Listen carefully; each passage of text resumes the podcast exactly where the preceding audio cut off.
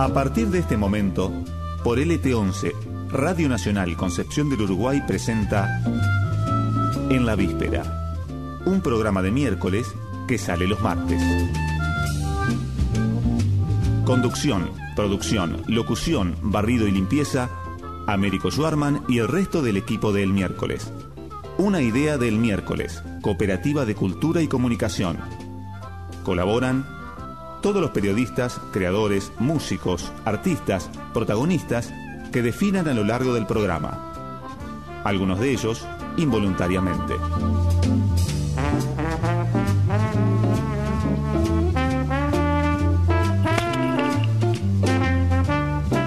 Buenas, buenas, buenas noches. ¿Cómo están? ¿Cómo están todos ustedes?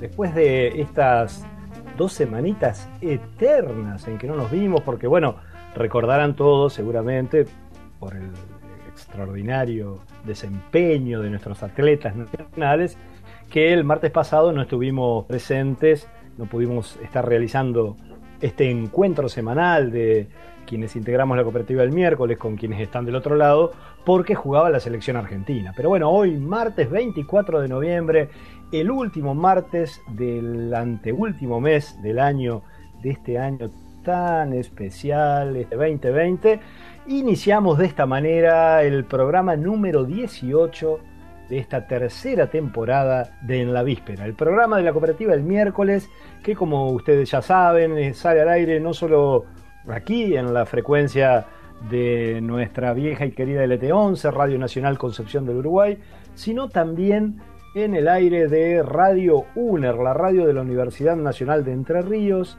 en el 91.3 de la frecuencia modulada. Nos pueden encontrar en las redes sociales como el miércoles digital, en Facebook, en Instagram, en Twitter. Y los programas de En la Víspera los pueden escuchar luego, gracias a la labor de nuestros compañeros a cargo de las redes sociales, empezando por Mario Botarlini, a través de Spotify, donde apenas unas horas después, si por alguna razón no pudiste escucharnos, estamos subiendo cada uno de los programas. Y hoy en este país maravilloso, este país que está en, el top de los rankings del mundo, al menos en el tema COVID, ¿no? Ahí estamos cuartos, cuartos en, este, en casos por millón de habitantes en el mundo. Puede que nos pasamos todo el año, típico de nosotros esto, ¿no? Nos pasamos el año getoneando, dándole clases a todo el planeta acerca de cómo se debía tratar esta cuarentena y esta pandemia y terminamos el año en el podio o casi ahí trepándonos al podio de los casos de COVID por millón de habitantes en Argentina. Para no hablar de otros podios más, más este, mm, tanto más graves, pero en los que hace mucho tiempo que estamos, ¿no? El caso de la inflación, ahí sí estamos en el podio. Terceros, firmes entre los tres primeros países de mayor inflación en el mundo y donde hemos, donde hemos descendido bastante, eh, al menos de la última vez que yo había revisado, es en el ranking de deuda externa. Ahí sorprendentemente estamos en el puesto número 24. Pero a no desesperar, seguramente, seguramente nuestros gobiernos seguirán haciendo mérito para trepar en ese ranking. Y hoy, bueno, ¿qué vamos a tener hoy? ¿Qué vamos a tener este martes en el programa de la cooperativa el miércoles? Siempre con la producción general de nuestra compañera Clara Chauvin. Bueno, en un ratito, en segundos, vamos a estar hablando como siempre con Jorge Díaz desde la redacción del miércoles digital, con los temas del día y de la semana. Luego vamos a tener la columna que cada martes promete no volver a hacerlo de nuestro compañero Martín Bianchi, humorista gráfico, ilustrador, diseñador de los realmente buenos. Luego vamos a conversar en el bloque que dedicamos siempre a un protagonista o a una protagonista de la realidad. Vamos a estar hablando con el secretario general de la Asociación de Trabajadores del Estado de nuestra provincia, con Oscar Muntes, acerca de la polémica sobre lo que viene con el ajuste en la caja de jubilaciones. Gran tema, gran tema. Luego tendremos la columna de género con Clara Chauvin, la recomendación de libros con Valentín Bisogni y finalmente en el bloque que dedicamos a nuestros y nuestras artistas vamos a tener el gusto de compartir ese tramo del programa con Turi, con el conocido, querido Turi Rastaman, artista de reggae de nuestra ciudad, que va a estar cerrando el programa de hoy de En la Víspera. Y ya mismo, sin más demora, con el separador de costumbre, nos vamos al diálogo con nuestro compañero Jorge Rubén Díaz, desde la redacción del miércoles digital. En la víspera, un programa donde no vemos las cosas como son, sino como somos.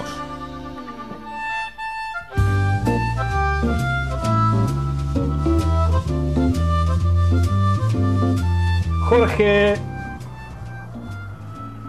¿me estás escuchando, Jorge Rubén, desde la redacción? Hola, Américo, buenas noches. Te estoy escuchando bastante bajo. Si es posible, un poco más de retorno. Seguramente el pato del otro lado de los tableros y los teclados y los botones lo estará solucionando mientras conversamos. ¿Me ¿Escuchas mejor, Jorge? Bien, Américo, aquí estamos, con bastante frío en, la jornada de hoy. Me eh, imagino. Sí, el Servicio Meteorológico está anunciando tormentas para nuestra provincia en las próximas horas.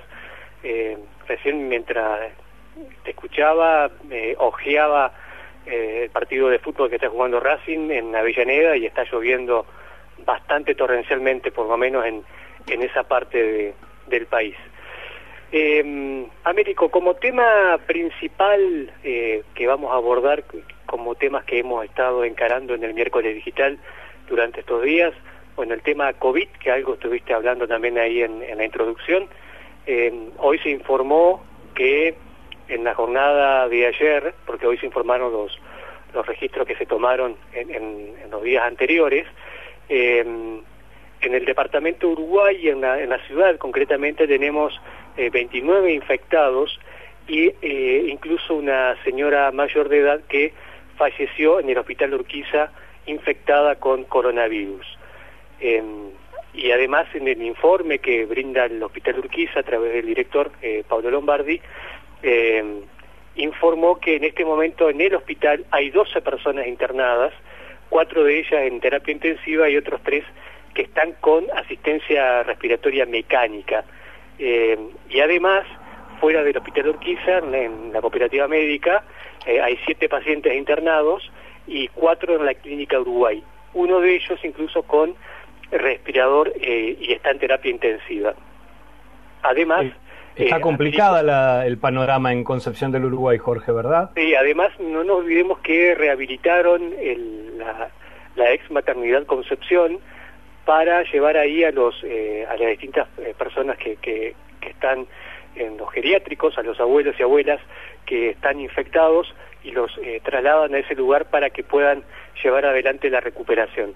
Y esto es importante también, Américo, porque en la jornada de ayer subimos en, el miércoles digital eh, una pequeña reflexión, unos pequeños datos que nos dio el director del hospital, eh, Pablo Lombardi, sobre la situación que están atravesando en este momento, porque eh, tal como lo dijo él en, este mismo programa, en, agosto, eh, ellos tienen mucho temor a que la situación se desborde, porque sencillamente el sistema sanitario de la ciudad mm, no está preparado para una ola masiva de contagios. Eh, y no solamente de la ciudad, ni de la provincia, ni del país, y como lo dijo en aquella oportunidad, ni ningún lugar del mundo, ni los países más avanzados y que invierten más en salud pública, tampoco están preparados en caso de que la población sufra este, una, una multiplicación de casos, como lo que está sufriendo en este momento Europa, ¿no? Con su segunda ola de, contagios. Eh, bueno, aquí en Concepción de Uruguay eh, los casos siguen multiplicándose. Eh, no nos olvidemos que también ya se, eh, va a habilitar a partir del 4 de diciembre la temporada turística. Eso también es, algo muy extraño, ¿verdad? Que el, ministro de Turismo de la provincia haciendo publicidad de que en Entre Ríos no se pide hisopado ni cuarentena, y mientras tanto los casos crecen y crecen. Hay como, muchos mensajes contradictorios. Es contradictorio, pero no es raro porque es una presión lógica del sector turístico, gastronómico, hotelero que la está pasando muy mal eh, pero que naturalmente sí, no, no se condice con la situación de la salud pública. Eh, pero la presión es obviamente entendible, ¿no? Este, no, no estoy justificando nada con esto, simplemente estoy describiendo lo que es una realidad. Este, pero sí, claro, eh, después, después en todo caso dependerá, pero, pero como todo, porque si eso vale para Entre Ríos y para la cuestión turística, debería valer también para cualquier otra cosa, ¿no? No me quiero meter en mayores polémicas, pero eh, si apostamos si hubiéramos apostado desde el comienzo a, la responsabilidad de cada ciudadano y a que cada uno cumpla con las normas de protección y con las restricciones, bueno, habría un montón de actividades que ya deberían haber vuelto, ¿no? Es así, Américo, tal cual. Este, justamente a esa mm, responsabilidad individual es la que insisten desde el COES local, el mismo Lombardi cuando habló con nosotros eh, insistió en eso, este, porque como dice él, eh, las actividades que hoy tenemos, las libertades entre comillas que gozamos en este momento, es producto de que todavía el sistema sanitario no se ha visto desbordado. O sea, eh, traduciéndolo, si esto se desborda, naturalmente es inevitable que retrocedamos en las fases de controles ciudadanos.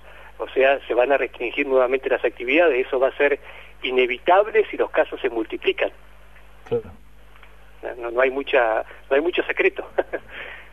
Bien, Jorge, ¿algún otro tema para compartir?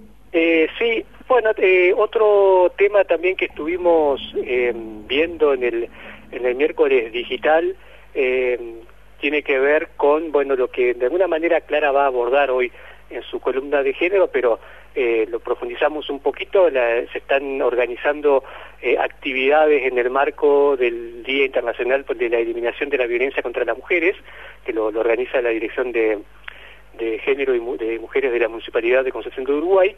Eh, esto está previsto para eh, mañana, Américo, 25 de noviembre, con una serie de actividades que están desarrolladas en la página que puntualmente y obviamente son actividades eh, virtuales, ¿no? Eso está en el miércoles digital eh, para que las personas que estén interesadas en, en, en la temática puedan este, de alguna manera este, interiorizarse y participar si es que les interesa. Muy bien, muchas gracias Jorge Rubén Díaz. Un fuerte abrazo. En la víspera, un compendio de datos de nula utilidad que le son brindados en el momento menos oportuno.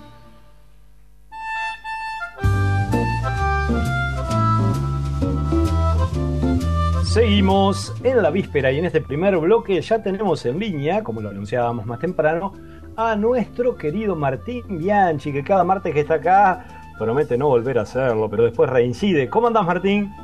¿Cómo andas, Fame? ¿Todo bien? Muy bien, yo muy bien, con un, un poquito, no mucho, un poquito de calor. Y está, está bravo. Yo te, digo, te voy a ser sincero, la verdad. No preparé nada para hoy. No, mucho calor, hermano. Mucho calor. Me, la, me pasé la tarde viendo Netflix. Estuve viendo, viste, la serie esa de Crown sobre la, la reina de Inglaterra. Oh, Ajá, ter- ajá. terrible la serie. Tremenda. ¿no? Es la historia de una familia y, y de su círculo cercano, ¿no? Con una fortuna inmerecida, llena de engaños y traiciones, con secretos inconfesables, que son sostenidos, obviamente, por toda una maraña de mentiras, llena de falsedades que intentan justificar por todos los medios, con grandes operaciones de prensa y la complicidad del poder político, una historia muy enroscada, por el momento inverosímil, te digo. Hermanos que se odian en privado y se muestran juntos en público. Y siempre, y siempre con esa idea que sobrevuela la serie, que en cualquier momento se les puede venir todo abajo, ¿no? No, ah, no, pará, pará, pará, no, me equivoqué. No, te estaba leyendo la reseña del documental de la García del Sunce. Pero, pero sirve, sirve, es más, es más o menos parecida, aunque no es tan perversa, ¿no? La, la de la reina no es tan perversa. Que además de todo está un poquito mejor actuada. Aunque nosotros, te digo, nosotros tenemos nuestra realeza también. Es una realeza más primer precio, pero, qué sé yo, recordemos, recordemos, por ejemplo, al expresidente y a su esposa, ¿no? Mauricio en Juliana, que él, cual príncipe Carlos de Gales, era medio nabo, era bastante nabo, y ella espléndida, espléndida como, como Diana, ¿no es cierto? Y recordemos que Juliana se bajaba de un helicóptero con un vestido largo, así como para fiesta, y se iba a un merendero a no tocar pobres, ¿no es cierto? Eh, una tipa así, siempre- nada que ver con la Fabiola Yáñez, nada que ver, Fabiola Yáñez, eh, nada que ver, eh, re distintas, o sea, eh, al, al menos, al menos Fabiola tuvo la actitud política de irse al Chaco con un vestido verde en señal de apoyo a la ley del aborto, ¿verdad? Pero, pero me parece me parece que era celeste el vestido, Martín, ¿eh? ¿Así? No, no te mando a decir. Pasa que yo tengo un televisor esos de tubo, ¿viste? Y se gastó uno de los tubos. Y yo, lo, eh, de esos botoneros viejos. Acá se veía verde, ¿qué querés que te diga? Yo te- para mí, para mí es verde. Yo la verdad que no sé. Ahora, además, ahora además con este gobierno se presentó por fin una ley elaborada por el propio gobierno para la interrupción del embarazo, ¿no? No, como en el gobierno del gato roñoso ese cuando se presentó una, ley de la campaña. Bueno, mirá, mirá, mirá lo que me hace decir Américo vos. Mirá, me está dejando como, como que yo fuera macrista. Yo la verdad no lo puedo ni ver al, gato de Samar. Te digo, si hubiera sido presidente y hubiera tenido que manejar la emergencia sanitaria del COVID, hoy tendríamos decenas de miles de...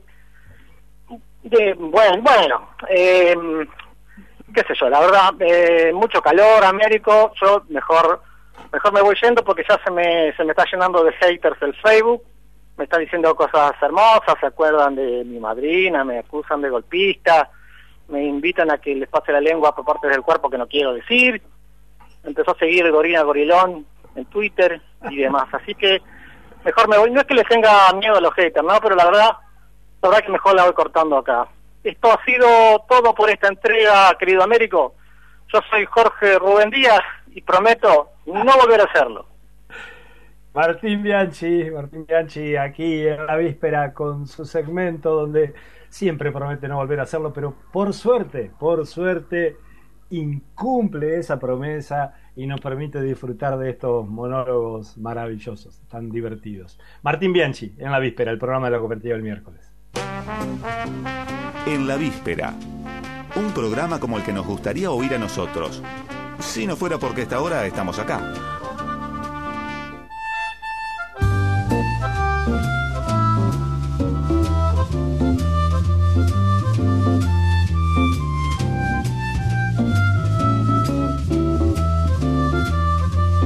Bueno, y en, la semana que pasó, en la semana que no estuvimos, pasaron tantas cosas que es imposible pretender resumir todo, pero como cuestiones destacadas podríamos hacer mención, eh, y sin, sin pretender hacer un informe exhaustivo, ni mucho menos, pero hay un elemento muy importante de la semana pasada y como en esta emisión de En la Víspera no tendremos a nuestro querido Mario Robina con su columna de ambiente, bueno, lo voy a hacer, lo voy a comentar rápidamente yo. Este, conoció el viernes el dictamen, eh, dictamen unificado de un proyecto de ley de humedales, una ley nacional de humedales, una verdadera necesidad con lo que hemos visto en, lo que ha sido este año en particular, pero lo que se viene viendo desde hace mucho tiempo de el desastroso manejo de estos eh, ecosistemas, que son los humedales, que hace relativamente poco tiempo empezaron a tener una preocupación y una protección internacional a partir del convenio Ramsar, eh, que tiene ese nombre por la ciudad iraní, si no me equivoco, en la que se realizó ese encuentro mundial en el que se acordó, acordaron distintos representantes de distintos países del mundo, la necesidad imperiosa de proteger estos, estos ecosistemas, de los cuales depende eh, necesariamente nuestra vida, la vida, nuestra vida, la de los seres humanos, pero toda la vida, todo el ciclo de la vida eh, sobre la Tierra.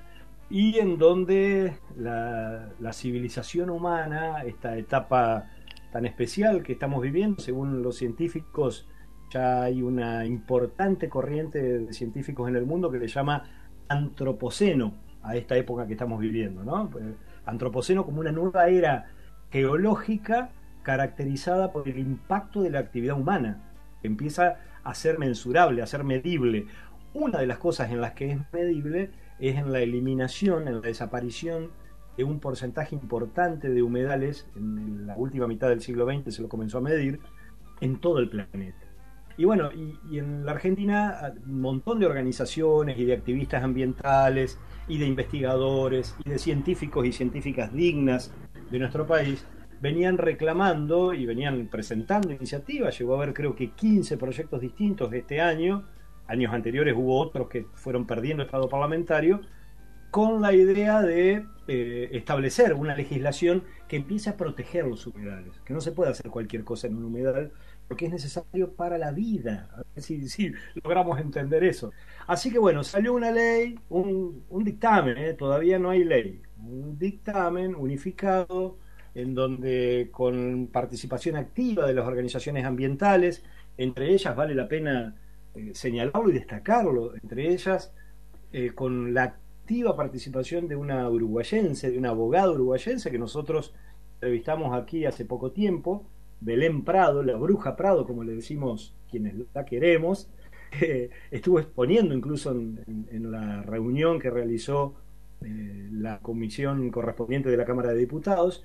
Y bueno, salió este, este dictamen, que ojalá se convierta en ley, que no es lo que uno querría en el ideal, pero bueno, al menos son unos cuantos pasitos adelante. El hecho de que haya ley, habrá que ver qué es lo que se puede ir mejorando. Primero que salga, primero que salga la ley y, luego ir viendo qué es lo que se mejora. Yo mismo tengo una serie de reparos, no vamos a hablar de eso ahora, que tienen que ver con de qué manera se incorpora la participación ciudadana en este tipo de problemas. ¿no? Pero el paso adelante que implica el hecho de que haya un dictamen es verdaderamente valioso y es resultado de la lucha, es resultado del reclamo, es resultado de la movilización de las organizaciones ambientales y de cientos de miles de activistas que mm, reunieron eh, más de 650 mil, no 650 millones como publicó ahí bestialmente un canal de televisión porteño, siempre en otro mundo, pero bueno, enorme apoyo social que ojalá vaya creciendo para que todos tomemos conciencia y podamos tener efectivamente una ley que proteja nuestros humedales, que implica proteger nuestra propia vida. Las cosas vistas desde acá, con mucho espacio para la cultura y un lugar relevante para la sonrisa y la reflexión. Tienda Cinema un nuevo lugar donde encontrarás los productos más exclusivos del mundo del cine. Entra a tiendacinema.com.ar y empezá a disfrutar de esta nueva experiencia. Tienda Cinema, la magia de sorprender. Envío a todo el país. En la víspera, un programa donde no vemos las cosas como son, sino como somos.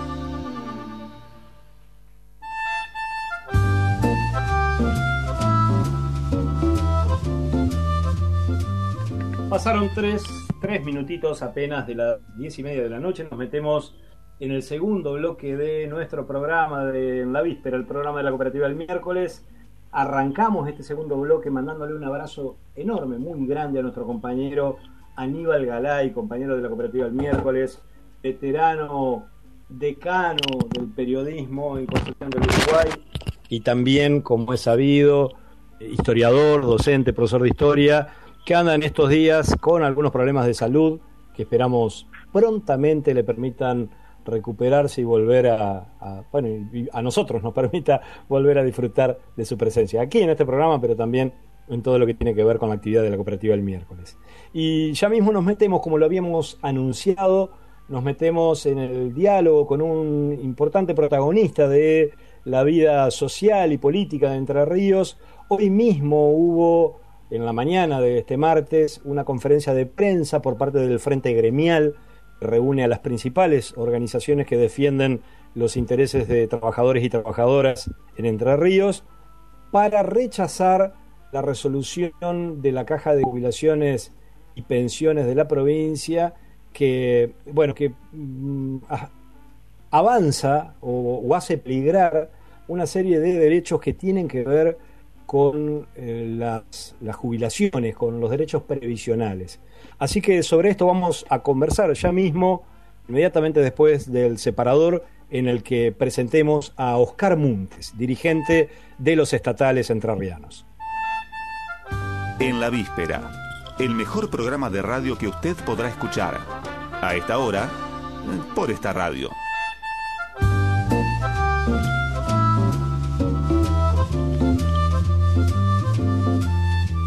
Y tal como lo anunciábamos, está en línea para conversar sobre esta problemática Oscar Montes. ¿Cómo andás, Oscar? Hola, Américo, ¿cómo andás? Un gusto, tanto tiempo.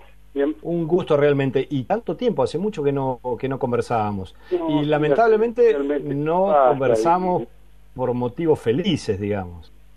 No, sí, lo que, a ver, eh, tiene que con, con, la realidad de la, la cotidiana, cómo, cómo vamos transitando y en un momento tan, tan complejo y difícil, y que vamos ahí llevándolo nosotros trabajando muy, pero muy fuerte desde, desde Paraná, y a veces no alcanza todo lo que intentamos hacer para, aunque sea empatar esta realidad que estamos viviendo. Y hoy bien, como vos lo decías, en la resolución 077 es otro intento, no intento, sino es una definición muy clara de la reforma por boteo que se está dando en todos los ámbitos. Cuando no pudieron lograr una reforma integral, después de la fabulosa movilización del pueblo argentino contra la reforma tradicional de Macri, empezó en todo el país porque tenemos eh, contactos y hablamos con los diferentes compañeros y compañeras de las distintas provincias y pasa exactamente lo mismo, van de a poco, menguando los derechos,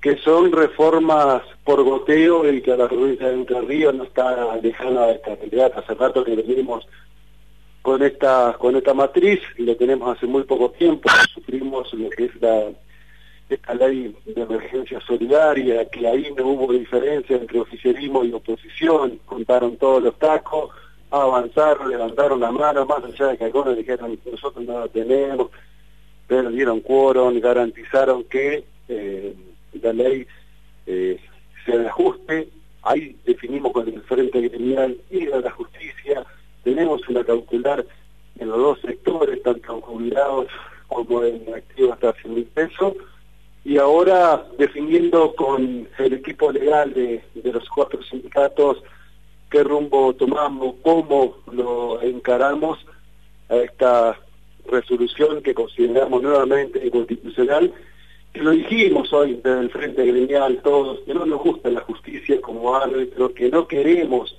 ir al otro poder de la nación, pero lamentablemente no nos quedan muchas más alternativas eh, ante la realidad que estamos viviendo, porque nuestro ámbito natural es la lucha, la calle, la asamblea, ganar conciencia de clase, pero ante esta realidad hemos resuelto, pero también seguir trabajando fuertemente en diferentes asambleas para aclarar lo que significa esta resolución.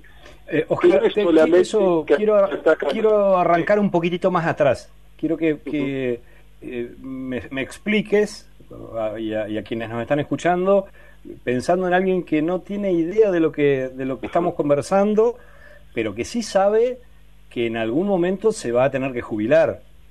Eh, quisiera que le expliques qué es lo que, lo que resolvieron en, en, el, en la caja de jubilaciones a través de esta resolución que ustedes, desde los principales sindicatos, las principales organizaciones que defienden los derechos de, los trabajadores y trabajadoras entrerrianos, eh, vienen cuestionando? A ver, primero nosotros decimos que es un globo de ensayo, si bien porque ellos, ellos lo vienen planteando que no son muchos trabajadores y trabajadoras que son afectados, esencialmente es educación especial y salud mental, más otras, otras eh, jubilaciones especiales, que fueron conquistas realizadas a través de tanto tiempo, 26 y 19 años, que tiene que ver con resoluciones que aclaraban el artículo 39 de la 8732, que es nuestra ley previsional, y donde estos derechos que tenemos significa ni más ni menos que reconocer el 3 por 1, el famoso 3 por 1 que todos los trabajadores y trabajadoras tenemos para, para poder jubilarnos, y que si entramos a trabajar a, temprana edad, eh, joven, y llegamos a la edad que fija nuestro régimen especial, en este caso que el que directamente con la resolución 077 eliminan, no vamos a tener esa posibilidad. Y es eh, un hecho no solamente injusto, sino eh, otra de las tantas, de los tantos ajustes que tenemos los trabajadores y trabajadoras del Estado, porque tiene que ver con una parte de armonizar. ¿Y cómo es la armonización que la van dando por motivo? Es por sector. Entonces, le dicen a la gran mayoría, a ustedes no les toca eh, pero nosotros lo tenemos bien claro, que cuando nos toque nos va a tocar a todos, como que lo intentaron hacer y los, siguen llevando adelante con la ley de emergencia solidaria, que ahí siga directamente por el 82% móvil y que a los jubilados y a las jubiladas no se los respetó y que por 18 meses plantean un ajuste. Si bien tiene límite, en este caso es eliminar definitivamente una conquista conquista que tenemos los trabajadores y trabajadoras y que la defendemos que lamentablemente el gobernador no entendió así. Porque dice que a través del diálogo construimos en conjunto y este gobernador siempre nos va a escuchar para construir en consenso. Ahora, si no escucha y después toma para otro lado, no hay consenso. Es un diálogo de sordo y que siempre terminamos perdiendo lo mismo. Eh, eh, Oscar, y precisamente esto es lo que, lo que ah, insinuabas o, afirmabas hace un rato. Precisamente por esa falta de diálogo es que al Frente Gremial, a distintas organizaciones sindicales, no les queda más remedio que ir a la justicia para intentar defenderse de, esta situación. ¿Cuántos, ¿Cuántos son? ¿Cuántas son las personas, los futuros jubilados y jubiladas que se verán afectados por esta resolución?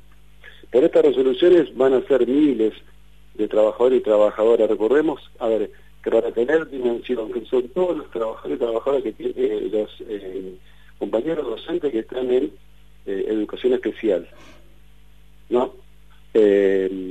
los trabajadores de salud que están en salud mental, los radiólogos, los choferes que están en servicios en situaciones diferenciadas, que todos sabemos que cada uno va a cumplir un rol diferente, extremadamente estresante, que son miles en la provincia. Ahora, en el porcentaje es un porcentaje mínimo porque ahí es donde hacen hincapié de son pocos los que son afectados por esta resolución, por eso no hay que preocuparse, así nos decían cuando hay emergencia, es el 15% de los trabajadores y trabajadoras que van a ser afectados y ahí también tuvieron que reconocer grotescamente que el 85% de los trabajadores y trabajadoras de la provincia de Entre Ríos estaban por debajo de la línea de la pobreza. Entonces, mm. es cosas que van saliendo a la luz con mucha claridad y te lo dice, y en este caso, el son miles los trabajadores y trabajadoras que van siendo afectados. Recordemos que también tenemos muchos hospitales que tienen con atención de salud mental, muchos trabajadores y trabajadoras con funciones, muchas escuelas con docentes en educación especial, muchos trabajadores y trabajadoras cumpliendo otras funciones que son específicas y que tienen que ver con eh, el alcance de estas resoluciones, con esta resolución 077, y que es un número muy, pero muy importante. Ejemplo hoy como plantea cuántos son.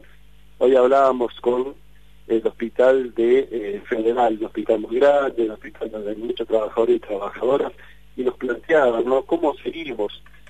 Y mm, es muy difícil plantear cómo seguimos. Lo único que sabemos nosotros es ser eh, tener bien claro el objetivo y el norte, como se lo planteamos los trabajadores de las hospitaleras de, Concordia, que hay que tener condiciones muy claras y que si no es a través de la justicia tenemos que estar convencidos que tiene que ser, a través de la lucha, porque son conquistas y ahí es donde nos duele. Nosotros los trabajadores y trabajadoras de la historia, nos ha costado mucho las conquistas que tenemos y los derechos que tenemos. Ahora, de un plumazo lo borra. La legislatura eh, no tiene problemas, por eso te decía el diálogo, porque el gobernador lo dijo el 21 cuando recibió a los enfermeros convocados. Lo dijo que a través del diálogo iba a construir ahora la ley de enfermería, va a salir sin escuchar la propuesta de los enfermeros y enfermeras y lo van a votar los legisladores de un lado y del otro porque tienen ya acuerdo. Bueno, estas cuestiones tienen que ver también con eh, qué clase de provincia queremos. Nosotros cuando nos reunimos en el Frente Gremial, de la multisectorial, planteamos y le llevamos un programa al señor gobernador de la provincia. Nosotros estuvimos hablando todos los sectores coincidiendo en que teníamos que ir por un lado, grabar las grandes fortunas, la minería extractivista, donde teníamos que ir por el agente financiero, el sistema financiero de la provincia, que tribute lo que más tiene, que tribute... Bueno, eh, lamentablemente fue así la ley de emergencia solidaria donde nuevamente los, los trabajadores y trabajadores de ahora con la resolución 077 la no convocatoria paritaria,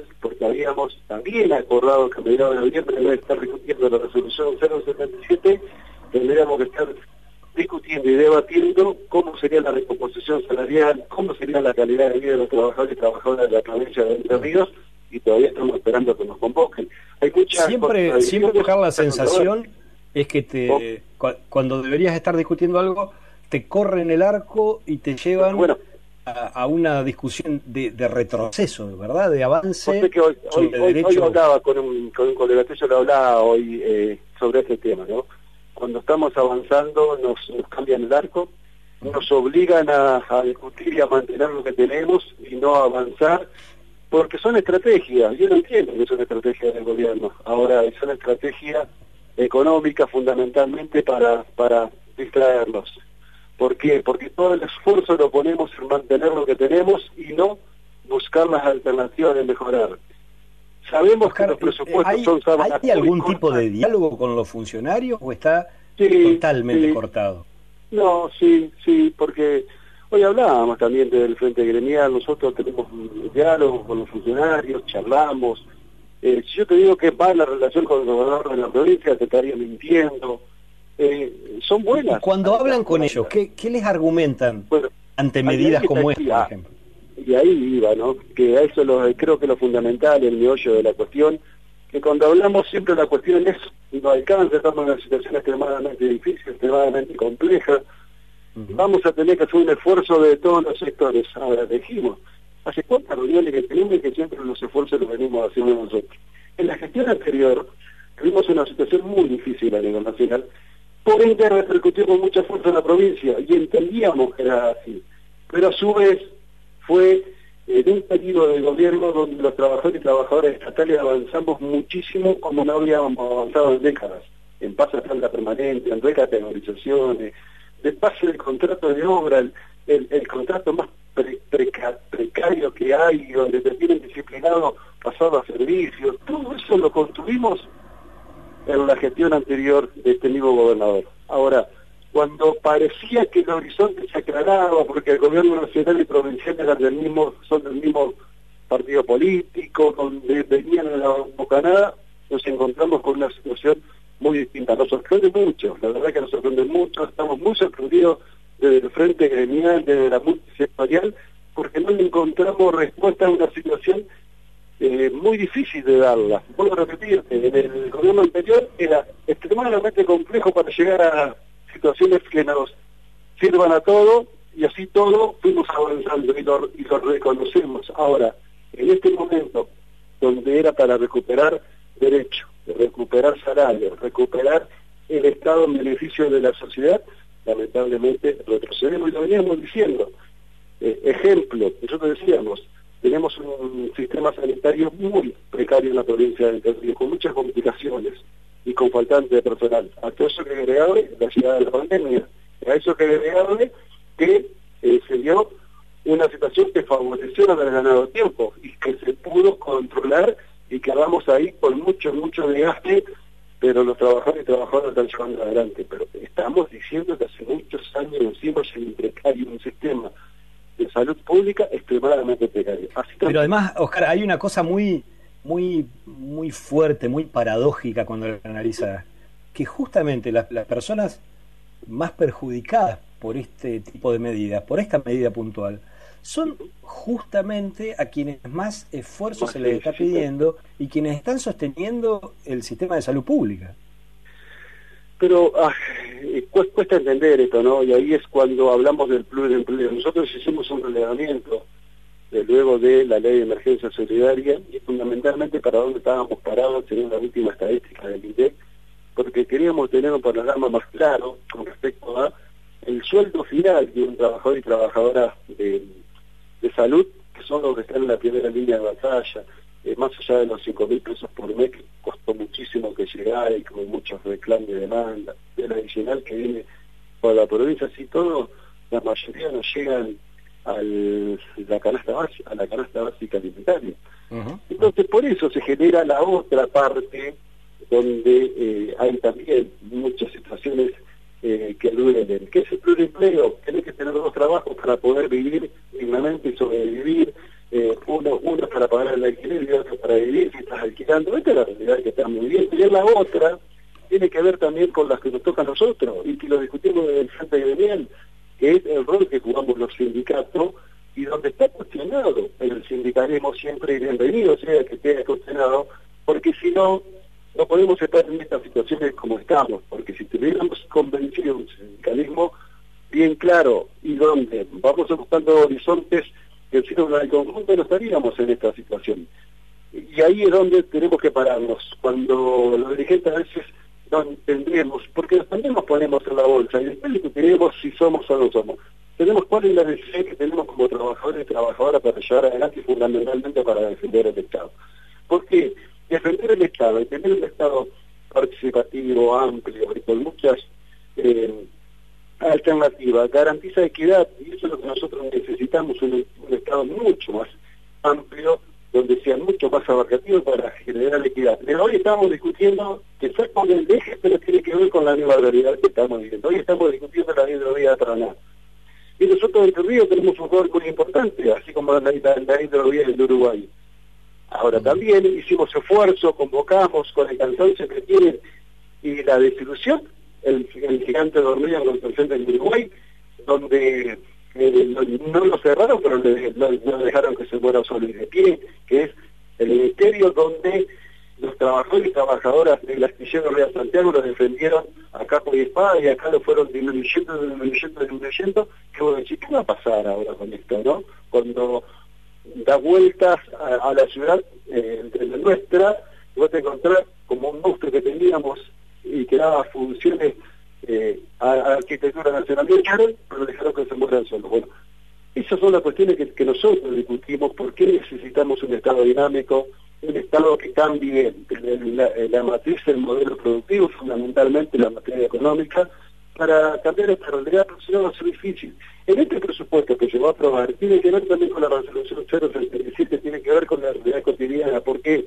Porque es un presupuesto que es extremadamente corto y que estar disputando migajas, y en las migajas es quien tiene más fuerza para poder llevarse un trozo más en esta disputa que vamos a tener en lo que queda del 2020 y 2021. Bueno, en base a eso, Estamos nosotros con la resolución 077 que avanza sobre derechos adquiridos, que le dice a, los trabajadores y trabajadoras eh, que están en una situación especial que no se van a poder jubilar eh, bajo el régimen que yo tenía hasta vigencia, que ahora cambian las reglas del juego porque se jubilaban muy temprano y por, bueno, todo eso está pasando hoy y que necesitamos discutirlo con mucha fuerza, pero para todo esto también necesitamos convencimiento de cada convencimiento de cada uno de los trabajadores y trabajadoras y que los dirigentes no claudiquemos nunca. Eh, Oscar, la última, y te pido que me la respondas en un minuto, porque si no, nos sacan del aire. El, comunicado del Frente Gremial es eh, eh, llamativamente duro. En el párrafo final dice que el gobernador de la provincia es un especialista en levantar muros, un negacionista del diálogo y un convencido de que las trabajadoras y trabajadores somos una carga demasiado costosa y por tanto variable de ajuste. Digo, en esta escalada del conflicto, ¿qué medidas concretas están pensando llevar adelante además de ir a la justicia? Bien, eh, hoy, lo, definimos. Primero los compañeros docentes con 72 horas de, paro, nosotros con asamblea en todos los lugares de trabajo, mañana en los hospitales más importantes con la asamblea, para ir definiendo que si no hay convocatoria para la semana que viene, sí o sí hay movilización. Ahora, con todos los cuidados y con todos los cuidados. Mañana 9 de la mañana estamos convocados a la Caja de Comunicaciones todos los sectores, porque tenemos que ir a defender nuestro derecho. Eh, vamos a, la, única forma de movilizarnos, no hay alternativa. Si bien, vuelvo a repetir esto, tenemos diálogo, pero el negacionista, ¿por qué lo planteamos? Porque te escucho, pero yo después hago lo que quiero. Entonces, eso necesitamos cambiar urgentemente. Oscar Montes, Muchas gracias por este diálogo y, bueno, estaremos seguramente muy atentos y en contacto por las novedades que pueda haber. Ha sido un gusto, Américo, poder escucharte y conversar con vos. Igualmente para mí. Oscar Alberto Montes es el secretario general del gremio estatal de Entre Ríos, integrante del Frente Gremial de la provincia.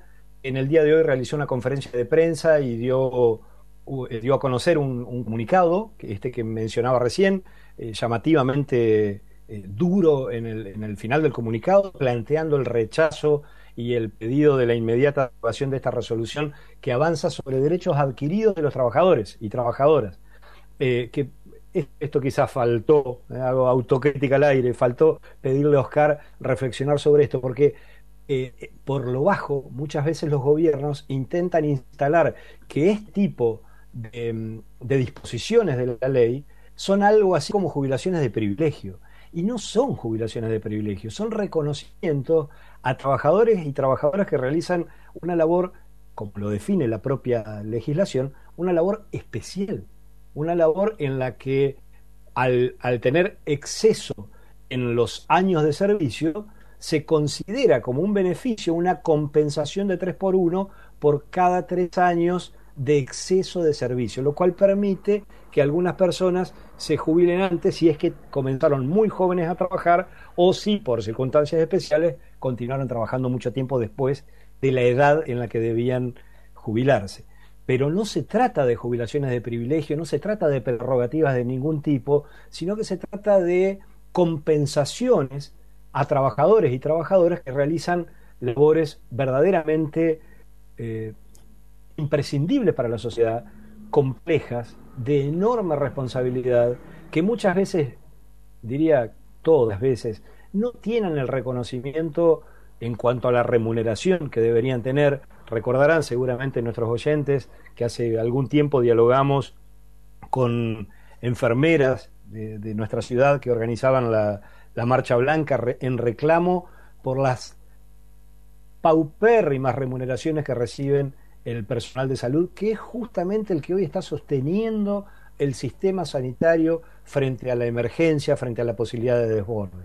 De manera que esta, esta conversación, esta charla con Oscar Muntes en un día tan importante como hoy, en el reclamo por, por, la, por el cuidado, por, el, eh, por impedir el avance en los derechos ya consagrados y ya reconocidos por la ley a un grupo de trabajadores y trabajadoras y que requiere, bueno, la, movilización, el reclamo, la vía judicial y como lo adelantaba Oscar acá, todo lo que, lo que tenga que ver con la propia clase obrera en la calle reclamando en defensa de sus derechos. En la víspera, un compendio de datos de nula utilidad que le son brindados en el momento menos oportuno. En la víspera, un programa donde no vemos las cosas como son, sino como somos.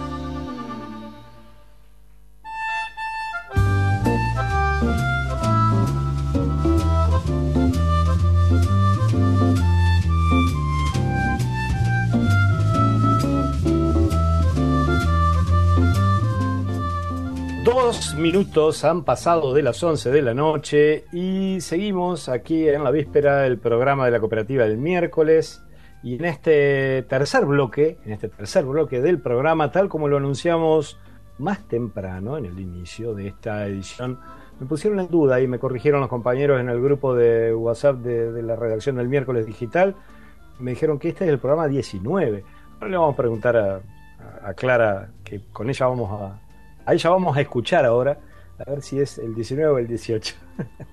Yo le meto en problemas a Clarita. ¿Cómo estás, Clara Chauvín? Es el 19, ¿cómo va, Bien, corregido entonces. Programa número 19 de esta tercera temporada. Y ahora sí, ahora sí, hecha esa aclaración, nos metemos en la columna de género del programa en la víspera a cargo de nuestra compañera Clara Chauví. Así es. Bueno, eh, en primer lugar, eh, mañana será 25 de noviembre, Día Internacional de la Lucha contra la Violencia hacia las Mujeres. Eh, otra, digamos, otra fecha de lucha importante como lo es el 3 de junio o el 8 de marzo dentro de la lucha de los feminismos. Eh, y bueno, y a pesar del aislamiento y, de que ha sido un año atípico para lo que ha sido la agenda de los feminismos, igualmente mañana aquí en Concepción del Uruguay va a haber este una va a haber específicamente una caminata y bicicleteada siempre teniendo usando barbijo y con manteniendo las distancias eh, este, correspondiente, es una bicicleteada y caminata que convocan diferentes organizaciones feministas de la ciudad, va a salir de Defensa Sur mañana a las 18 y bueno, va a terminar en hacia marchará, digamos, hacia Plaza Ramírez donde habrá este, un pequeño acto en donde a las organizaciones también compartirán algunos documentos. Esto va a ser mañana a las 18, siempre y cuando no llueva, obviamente. Eh, y bueno, una fecha que, que, bueno, ya en temas anteriores hemos estado hablando de lo que han sido los números de, femicidios en lo que ha sido este año. Lamentablemente hoy tuvimos que comenzar el día conociendo este, que encontraron una nueva mujer asesinada en la ciudad de Colón. En este momento hay una concentración de, de compañeras allí en la ciudad de Colón reclamando justicia. Este, para que se esclarezca este caso que, que ocurrió en el día de ayer. Por otro lado, también ha sido un año atípico en cuanto a que ha sido un año en donde en las legislaturas se han tratado distintos proyectos, se han tratado, se están tratando o se están por tratar distintos proyectos de ley que de alguna manera van de a poco respondiendo a las demandas de los feminismos y de los colectivos de la diversidad. Por ejemplo, aquí en Entre Ríos eh, se logró la aprobación finalmente del proyecto de, de, paridad integral que abarca que va a abarcar a los tres poderes del Estado, los partidos políticos, sindicatos y organizaciones de la sociedad civil. Por otro lado, también lo que habíamos estado hablando en el programa anterior es que finalmente el Gobierno Nacional presentó el esperado proyecto de interrupción voluntaria del embarazo. Al parecer va a ser tratado en el mes de diciembre. Próximamente vamos a centrar eh, en hablar específicamente de las similitudes y diferencias del proyecto que presentó el Gobierno Nacional respecto al proyecto que ya había presentado el año pasado de la campaña y que ya había tenido media sanción en 2018. Ya vamos a estar hablando de eso este, más adelante.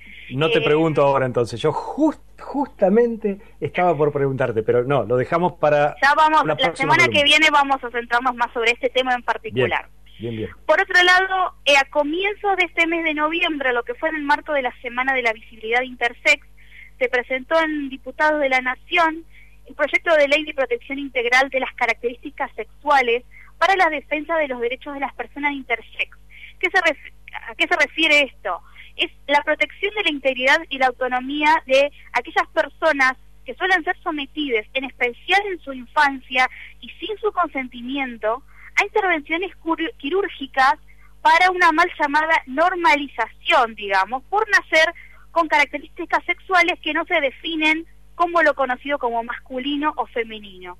Esta ley lo que viene a hacer es justamente prohibir esa clase de intervenciones quirúrgicas que eh, suelen dejar graves secuelas físicas y emocionales a quienes, a, las personas que son sometidas eh, a, edades muy tempranas, ¿no?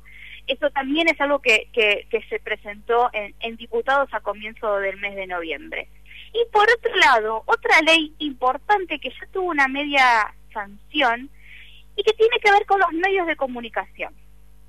Eh, en ese sentido, eh, se encuentra hoy esperando su tratamiento en diputados. Es un proyecto que ya fue tratado en el Senado, tuvo la media sanción en el Senado y ahora espera su tratamiento en diputados. Es un proyecto de paridad en los medios de comunicación.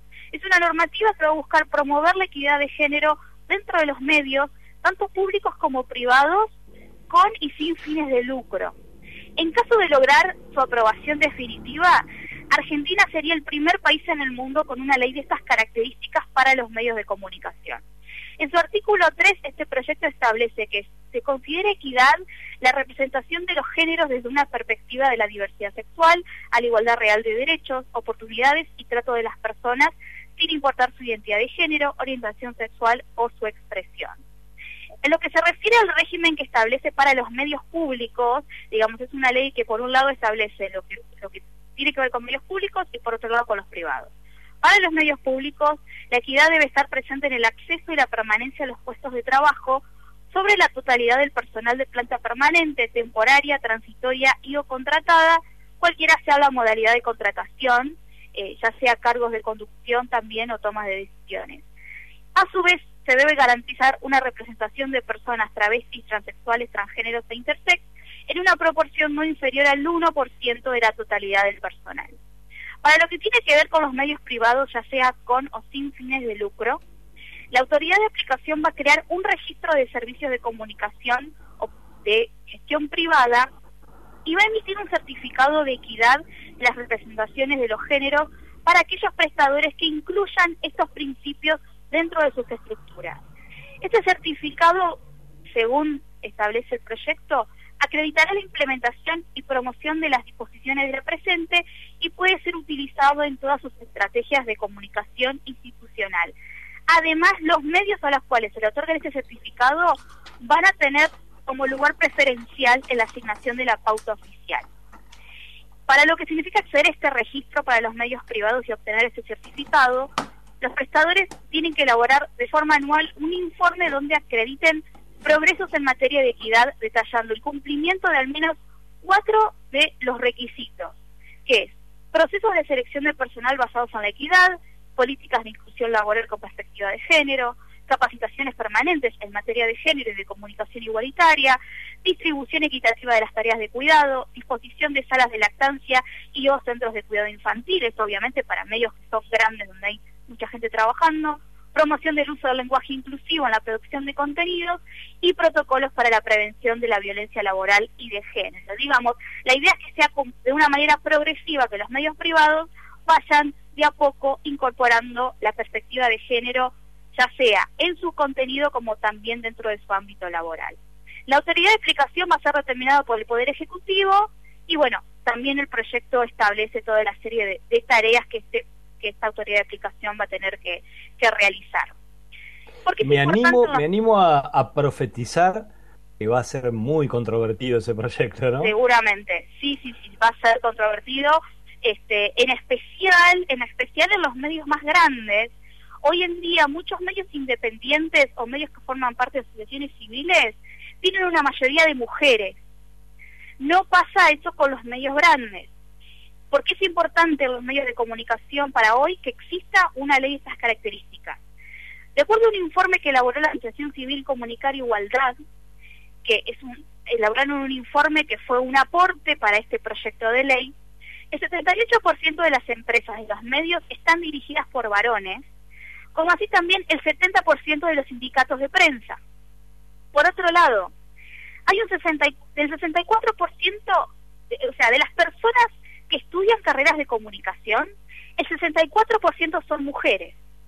Pero solamente el 30% pueden trabajar en están trabajando en empresas periodísticas. En las carreras de comunicación siempre hay muchas estudiantes y muchas egresadas que, estudian carreras de comunicación, pero aún así tampoco pueden acceder a trabajar en los medios. O sea, no se refleja la cantidad de mujeres que estudian en medios con la cantidad de mujeres que pueden acceder a, trabajar de lo que estudiaron. Además, hoy, hoy en día los medios no disponen de políticas para equilibrar cuestiones estructurales de, de, digamos, lo que tiene que ver con la desigualdad de género o con poner oficina a un área de género o un sector específico que tenga que ver con la resolución de problemas de violencia de género dentro del ámbito laboral. Entonces, de alguna manera, lo que esta, lo que esta ley, que tiene hasta ahora media sanción, lo que quiere, digamos, traer es justamente esto, ¿no? Como que de a poco los medios hacia adentro comiencen a reestructurarse. Así que, cada, cada tanto, Clary, como decía el gran filósofo Bertrand Russell, cada tanto es bueno revisar aquellas cosas que hemos naturalizado y ver a ver qué, qué, motivos hay para que se hagan como se venían haciendo desde hacía tanto tiempo. Y por otro lado, a mí me, resulta, me genera mucha curiosidad y hasta un poquito de, de este, malsana alegría pensar en el programa de Babi Checopar, en Polémica en el Bar, en algunos programas de, deportes en donde son todos varones. Me produce bastante interés ver qué reacción tienen si prospera este, esta iniciativa, ¿no? Claro, sí, realmente va a ser algo que, que sobre todo en los medios grandes va a ser este, un gran debate. Pero bueno, es un proyecto, como dijimos, entró por el Senado, ya tiene media sanción del Senado y ahora falta la media sanción de diputados. Así que ha sido este 2020 un año en donde como que de a poquito estos años de, de, movilizaciones por parte del movimiento de mujeres y de las universidades de tantos años, de tantas décadas, de a poco están comenzándose a ver en estos primeros pasos, digamos, de intenciones de institucionalizarlos desde el Estado. Así que bueno, vamos a ver qué es lo que va a ocurrir y también vamos a ver qué va a pasar con el aborto, pero eso para el próximo episodio. Muy bien, Clara Chauvin. el cliffhanger ahí. desde, desde la columna de género, Clara Chauvin en La Víspera, el programa de la cooperativa del miércoles. En La Víspera, un compendio de datos de nula utilidad que le son brindados en el momento menos oportuno.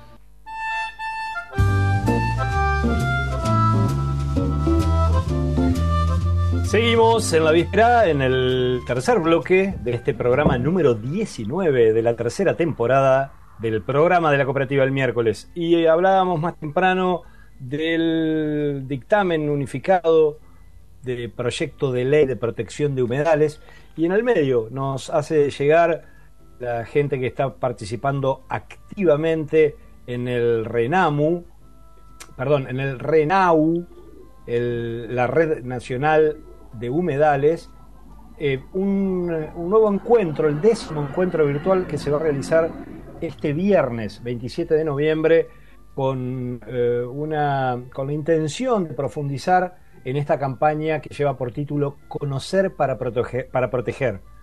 Nadie protege, nadie cuida lo que no conoce.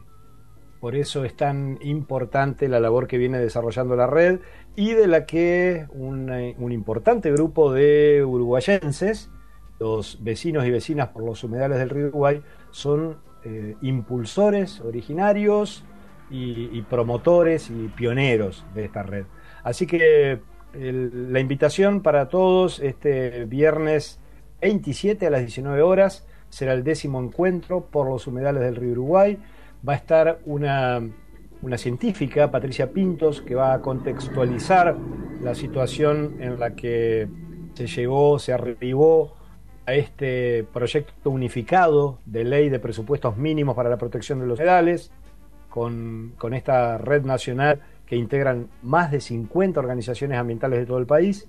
Va a estar Emilio Espataro, Patricia Pintos era quien quien, va a estar la arquitecta Graciela Falibene de aquí de nuestra ciudad, especialista en planeamiento urbano y regional, eh, una abogada, especialista en derecho ambiental, un estudiante fundador de Jóvenes por el Clima, una integrante de Vecinos por los Humedales y de la Unión de Asambleas, Cristina Tejedor. Así que para quienes quieran participar, asistir a esta charla que se realizará este viernes, pueden buscar los datos en el Facebook de eh, Por los Humedales del Río Uruguay, que me parece que es la forma más práctica de eh, acceder al, link, al vínculo, para poder participar de esta, de esta charla, de este encuentro virtual que se realizará el próximo viernes. Eh, obviamente con alcance de todo el país, pero con organización e impulso desde Concepción del Uruguay para proteger los humedales. En la víspera un programa como el que nos gustaría oír a nosotros. Si no fuera porque esta hora estamos acá.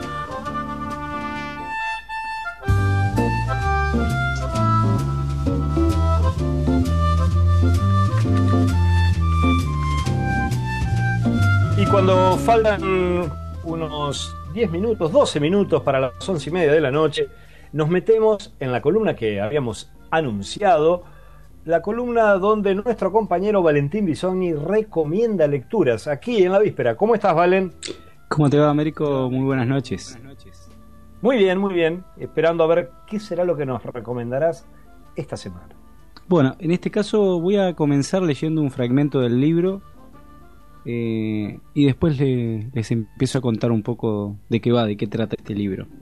Tenemos que adivinar. El 12 de febrero de 1976 en un parque frente a la sala de cine que hay en el número 31 de la avenida, de la avenida Oaxaca, en la Ciudad de México, Elena Poniatowska corre azorada hacia una hamburguesería y pide un filete crudo. Gabriel García Márquez la espera atontado en un banco, porque uno de sus mejores amigos lo acaba de noquear en público. Hay nervios en la calle y en el interior del palacio, donde van a proyectar La Odisea de los Andes, una película de Álvaro Kovacevic en la que las víctimas de un accidente de avión acaban devorando la carne de sus amigos muertos. Los nudillos de la mano derecha de Mario Vargallosas aún laten. Fue solo un golpe, pero bien medido. Los amigos de ambos se mueven entre agitados y compungidos. Nadie tiene tiempo de pensar. Hay un inquieto hormigueo humano. Los comentarios brotan como espasmos y los rostros exhiben un catálogo de muecas. El mundo ha dado un giro en ese justo momento acaba de romperse el boom. El boom, aunque algunos nieguen su existencia, no es cualquier cosa, sino muchas. Una amalgama apasionada y vital en la que todo se mezcla. Es un estallido de buena literatura, un círculo cerrado de profundas amistades, un fenómeno internacional de multiplicación de lectores, una comunidad de intereses e ideales, un fecundo debate político y literario, salpicado de dramas personales y de destellos de alegría y felicidad. Como toda historia humana, sostenida en el tiempo, estuvo salpicada de rencores, enfermedades físicas y psíquicas, amores y muertes, risas y llantos. Fue lo más importante que le sucedió a la literatura en español del siglo XX y transformó nuestra sensibilidad en algo más rico y profundo. A mí me gusta verlo sencillamente como una bonita historia que sucedió en mi ciudad y que acabó aquel 12 de febrero de 1976 de un modo tan novelesco como el filete ensangrentado en el ojo de Gabo. Así comienza este libro que se llama Aquellos años del boom, García Márquez, Vargas Llosas y el grupo de amigos que cambió todo. Este es un libro de eh, Javi Allen, es un periodista catalán de la ciudad de Barcelona, que a lo largo de 10 años se tomó el trabajo de investigar cómo había ocurrido, cómo había sido el trasfondo de esto que popularmente se conoció como el boom de la literatura latinoamericana y que expandió el conocimiento de, de, lectores, aumentó la cantidad de lectores de literatura latinoamericana de una forma gigantesca y a su vez difundió la obra de artistas, escritores de literatura latinoamericana en muchos países de habla hispana. Eh, con la particularidad de que antes del boom lo que ocurría es que por lo general había literatura argentina, literatura uruguaya, chilena, mexicana, pero prácticamente no había eh, lectores eh, que quieran leer o que quieran consumir la literatura de los diferentes países de habla hispana entre sí eh, y a su vez la literatura escrita en Latinoamérica era muy poco leída en España eh, y en el resto del mundo prácticamente no, no tenía ningún tipo de, incidencia ni era tampoco traducida eh, a diferentes idiomas. Javi Allen es un periodista que escribe en la sección de cultura del diario La Vanguardia de Barcelona y que entre diferentes tareas periodísticas ha publicado, por ejemplo, un libro en donde entrevistó a los ganadores eh, del Premio Nobel de Literatura, a los diferentes ganadores vivos, y para este trabajo puntual, que es el de aquellos años del boom, eh, tuvo el lujo de ser eh, quien accedió a la última entrevista que García Márquez dio en vida, e incluso también tuvo el privilegio, el, destino de estar junto a Mario Vargas Llosas en su, en su departamento en Manhattan el día que la Academia Sueca le comunicó que había ganado el, Premio Nobel de Literatura.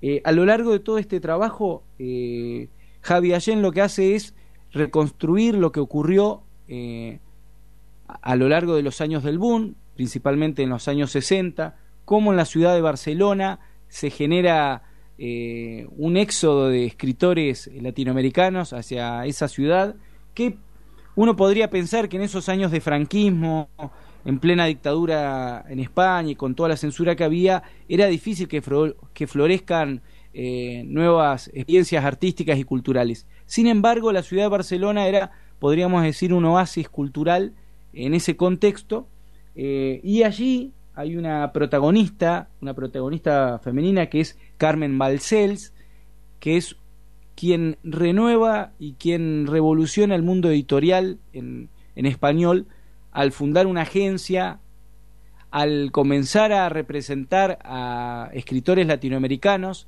frente a las editoriales, porque hasta ese momento las condiciones en las que publicaban los autores eran muy, muy malas, la mayoría de los escritores no lograba vivir de, la actividad de, de la escritura, eh, y los contratos con las editoriales terminaban siendo contratos leoninos en donde básicamente no tenían ningún tipo de decisión sobre, sobre su obra los escritores. Eh, a lo largo de toda la investigación, si bien este es un libro, es una investigación periodística que, que hace Allen, eh, es un libro que se puede leer como una especie de biografía novelada, pero es una biografía colectiva, donde va narrando no solamente la historia de cada uno de los autores que integró el boom latinoamericano, sino también a su vez los vínculos entre ellos, las historias de amistades. Por ejemplo, en la ciudad de Barcelona vivían casa de por medio eh, Mario Vargallosas y, García Márquez, compartían eh, almuerzos, cenas familiares, paseos, eh, solían visitar a, a, Cortázar en París, viajaban a Francia a ver películas prohibidas por el franquismo. y la ley de prensa de de esa época, de los años 60, generó una apertura en donde dejó de haber una censura previa en la literatura y comenzó a poderse publicar eh, literatura sin tanta, tanta prohibición o control. También tenían una, una particularidad los escritores latinoamericanos y es que como escribían sobre cosas que pasaban en Latinoamérica, pasaban un poco más desapercibido, por decirlo así, la, censura eh, en España. Eh, Barcelona fue justamente la ciudad que los albergó y que eh, de cierta forma también los catapulcó a ser leídos en otros idiomas, a ser traducidos eh, a diferentes idiomas y por supuesto a, presentarse en concursos literarios en Europa.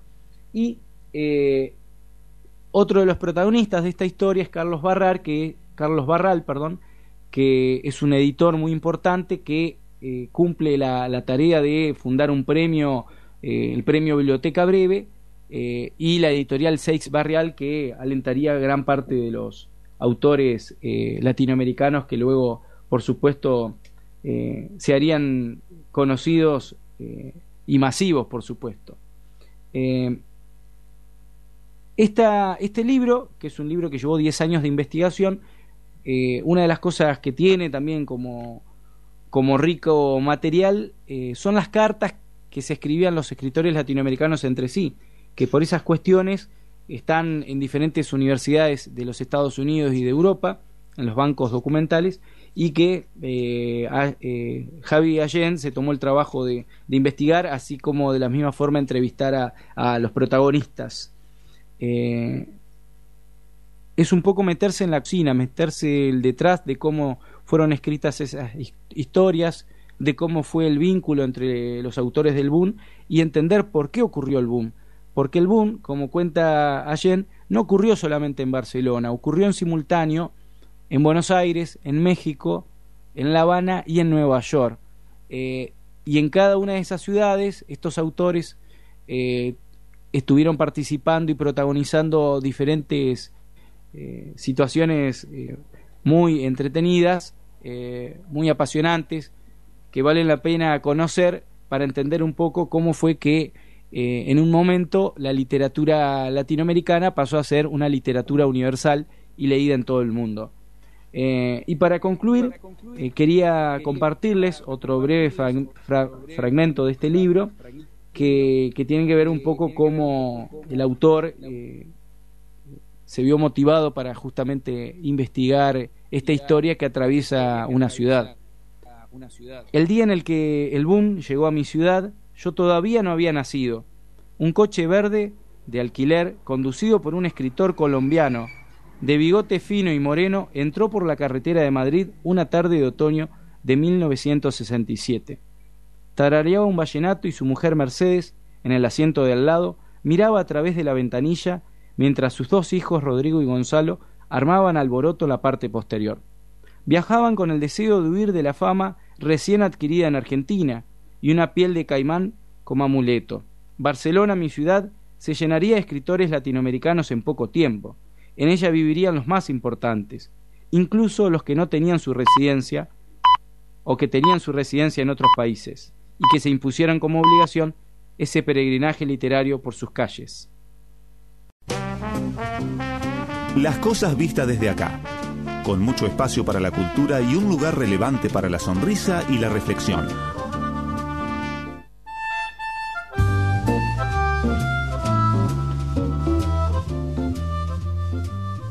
Cuatro minutitos han pasado de las once y media de la noche, seguimos en la víspera del programa de la cooperativa el miércoles.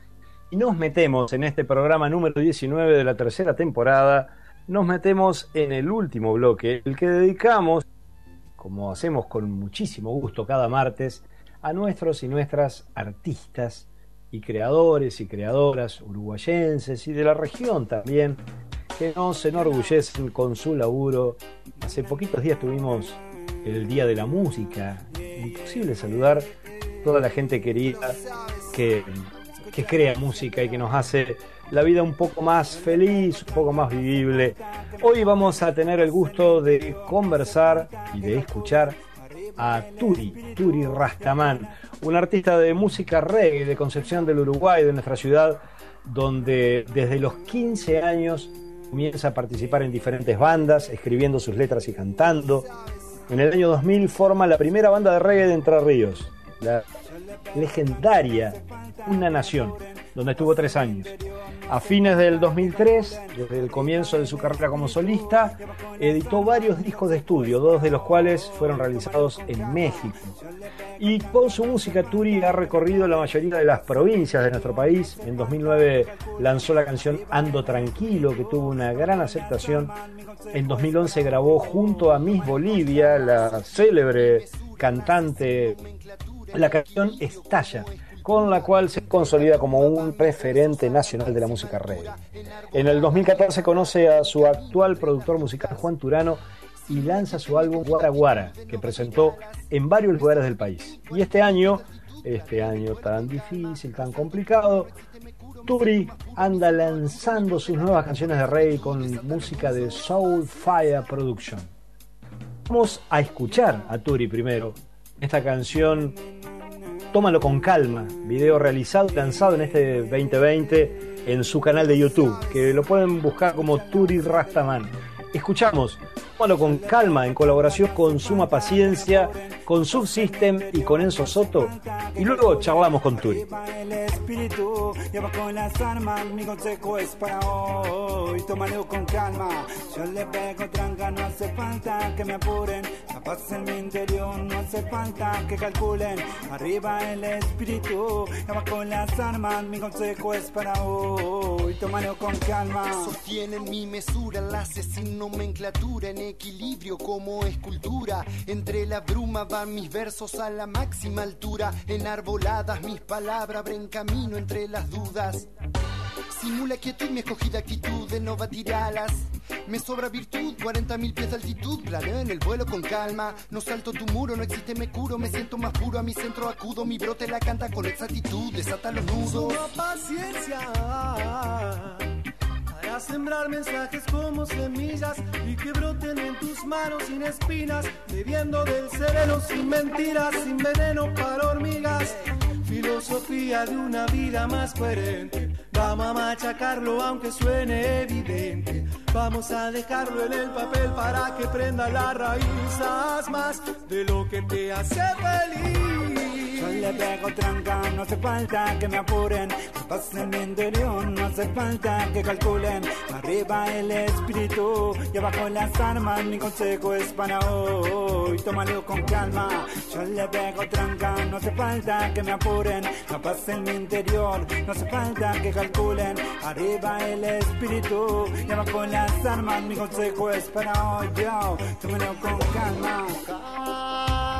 Calmando tormentas que llevan a la confusión, sanando heridas que lleva tu corazón, tranquilidad, conciencia y amor, el poder de curar el dolor, sanación en positiva vibración, como un león en la sangre del Despreocuparte y conectarte. Vas a darte cuenta que se puede llegar a lugares que no llegabas antes. Te preocupate y conectate.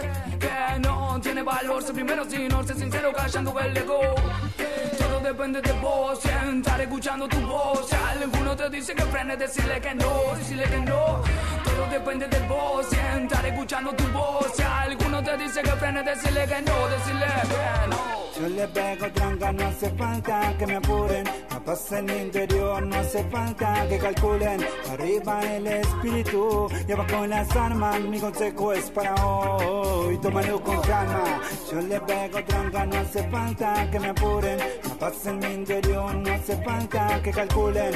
Arriba el espíritu y abajo las armas. Mi consejo es para hoy. Tómalo con calma. Tómalo con calma.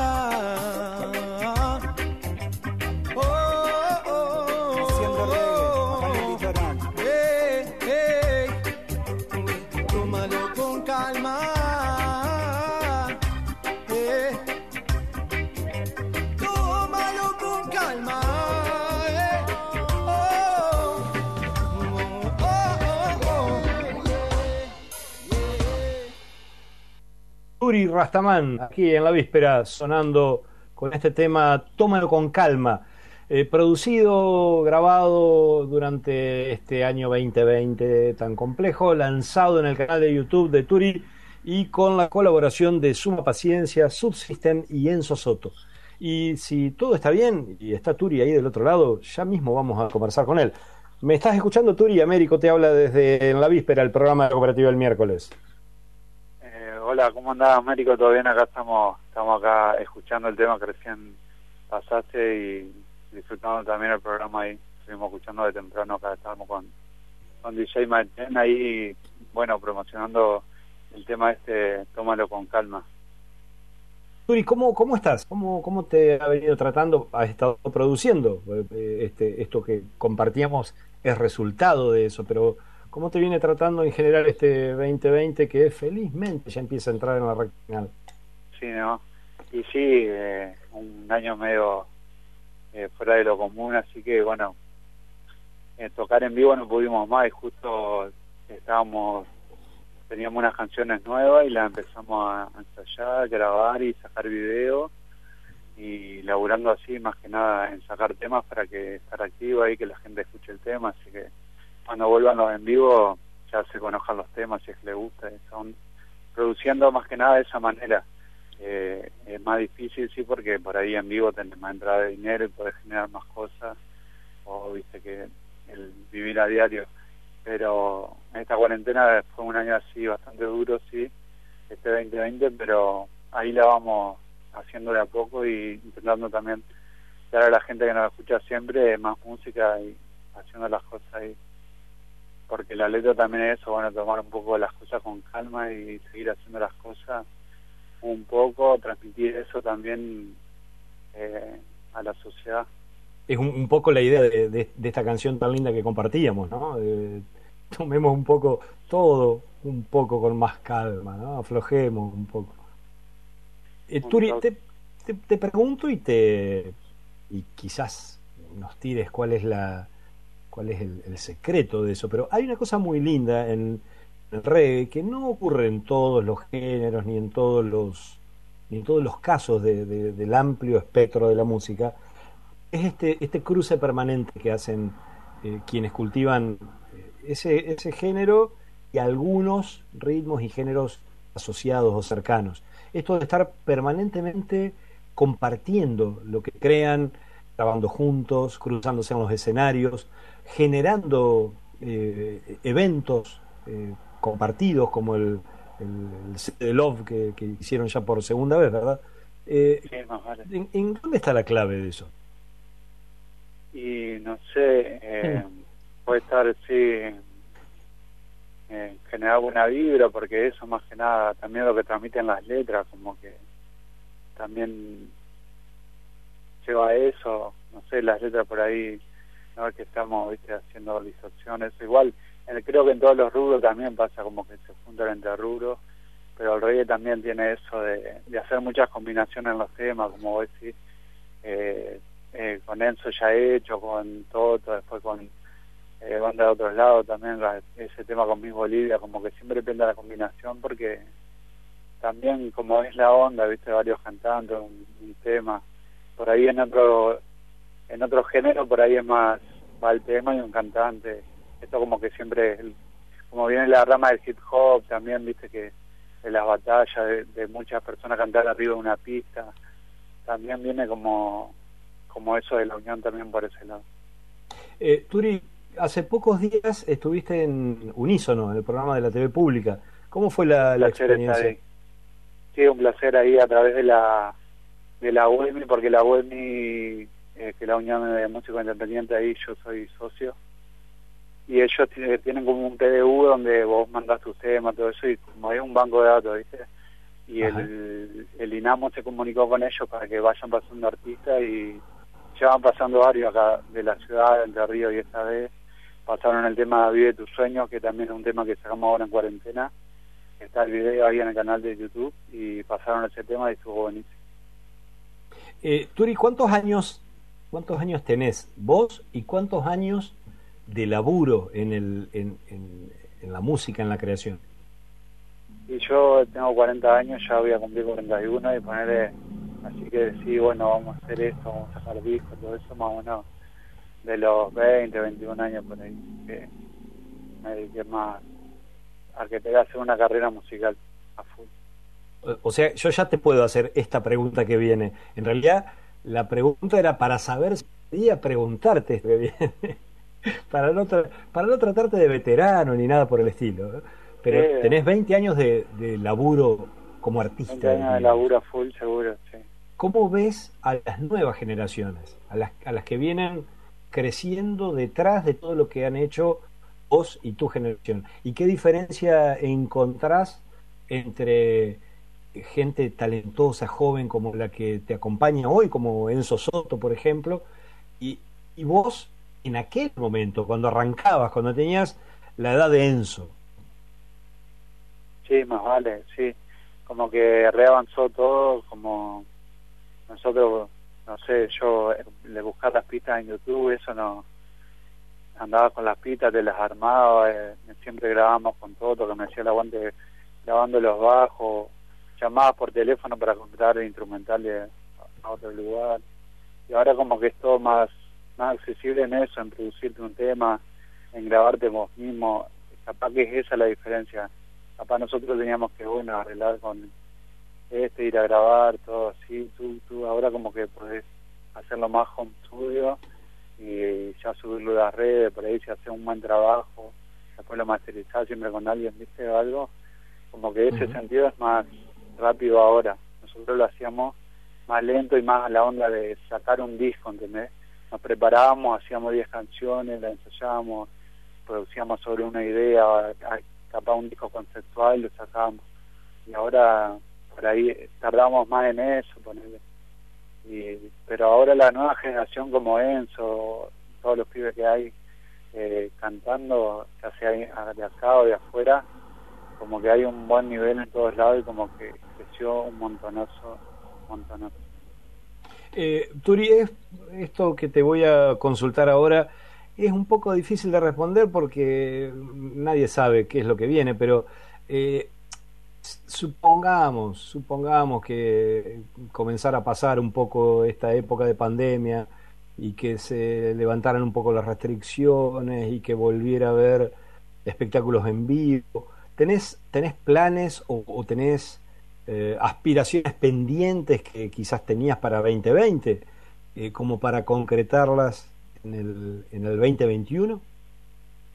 Sí, eh, nosotros ahora justamente estamos ya preparando sacar un tema nuevo y en medio de la vida nosotros eso estamos ahí sacando temas para que cuando vuelva y, ojalá que pronto así podemos trabajar todos nosotros los músicos, eh, la sala donde vamos a grabar, los que no hacen sonido, todo, eh, volver, por, lo, por el tanto estamos sacando temas, entonces la vamos haciendo por ese lado. Entonces cuando volvamos, la expectativa es esa, para cuando vuelva, no, el 2021, ojalá que sí, eh, volver con todo y, y estar ahí con los temas nuevos, firmes y seguir trabajando de esto que tanto lo estamos esperando.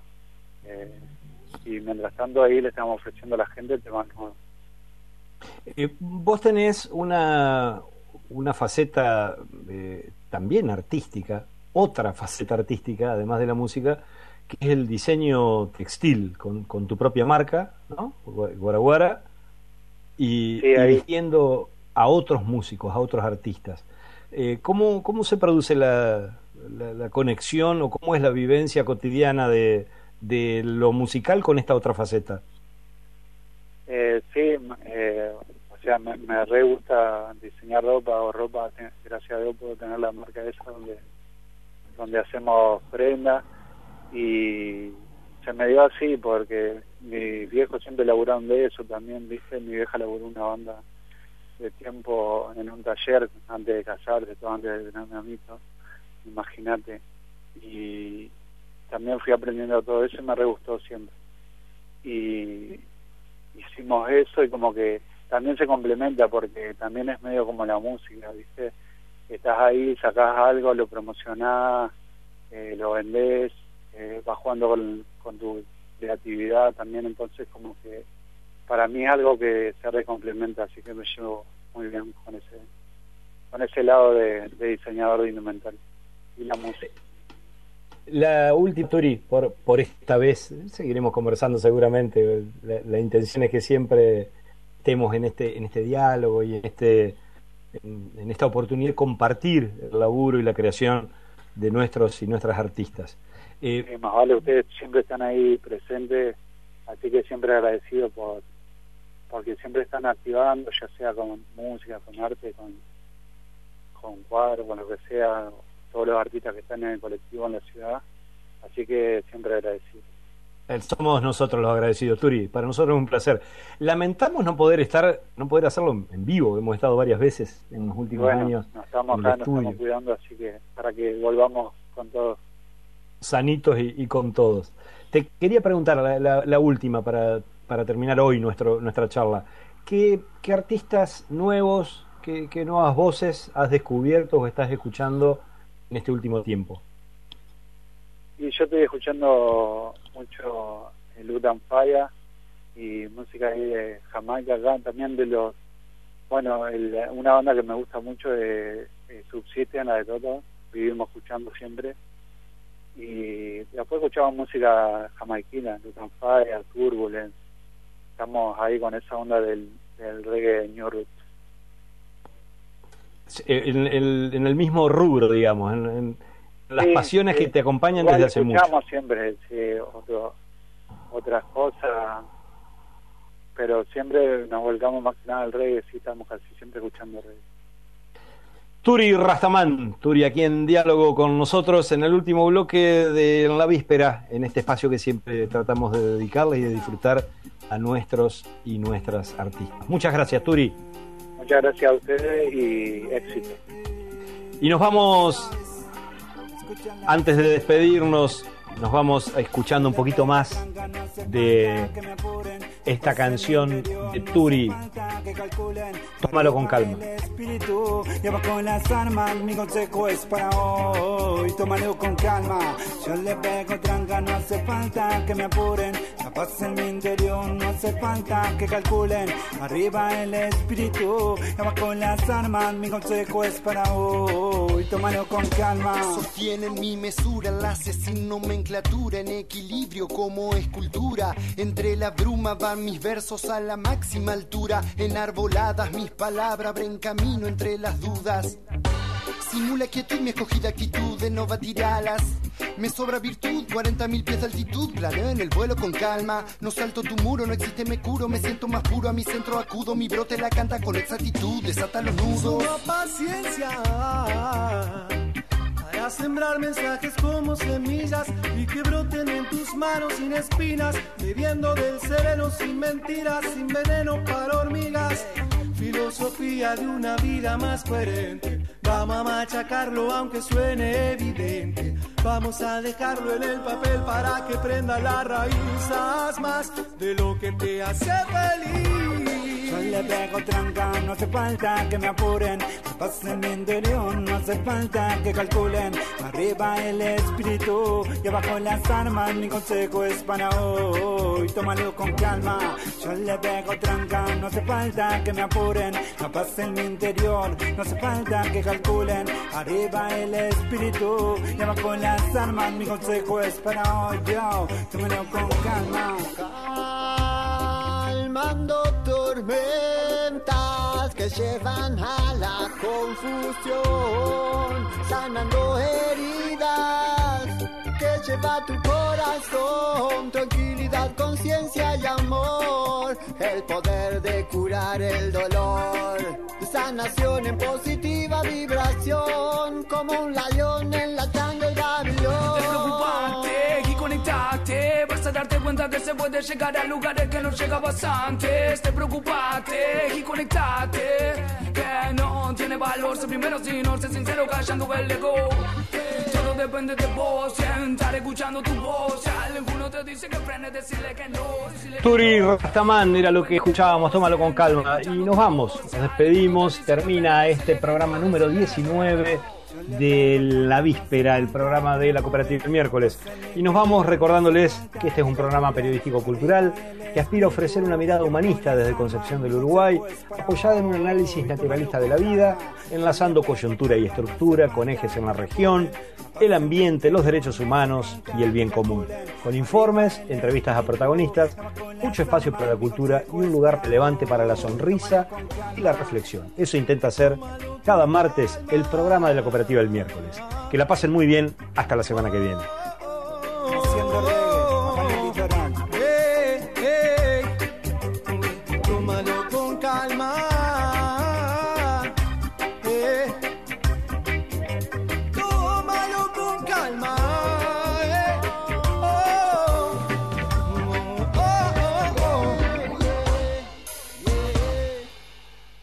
En la víspera. Conducción, producción, locución, barrido y limpieza, Américo Schwarman y el resto del equipo del miércoles. Una idea del miércoles, Cooperativa de Cultura y Comunicación. Colaboran todos los periodistas, creadores, músicos, artistas, protagonistas que definan a lo largo del programa. Algunos de ellos involuntariamente. Se finí.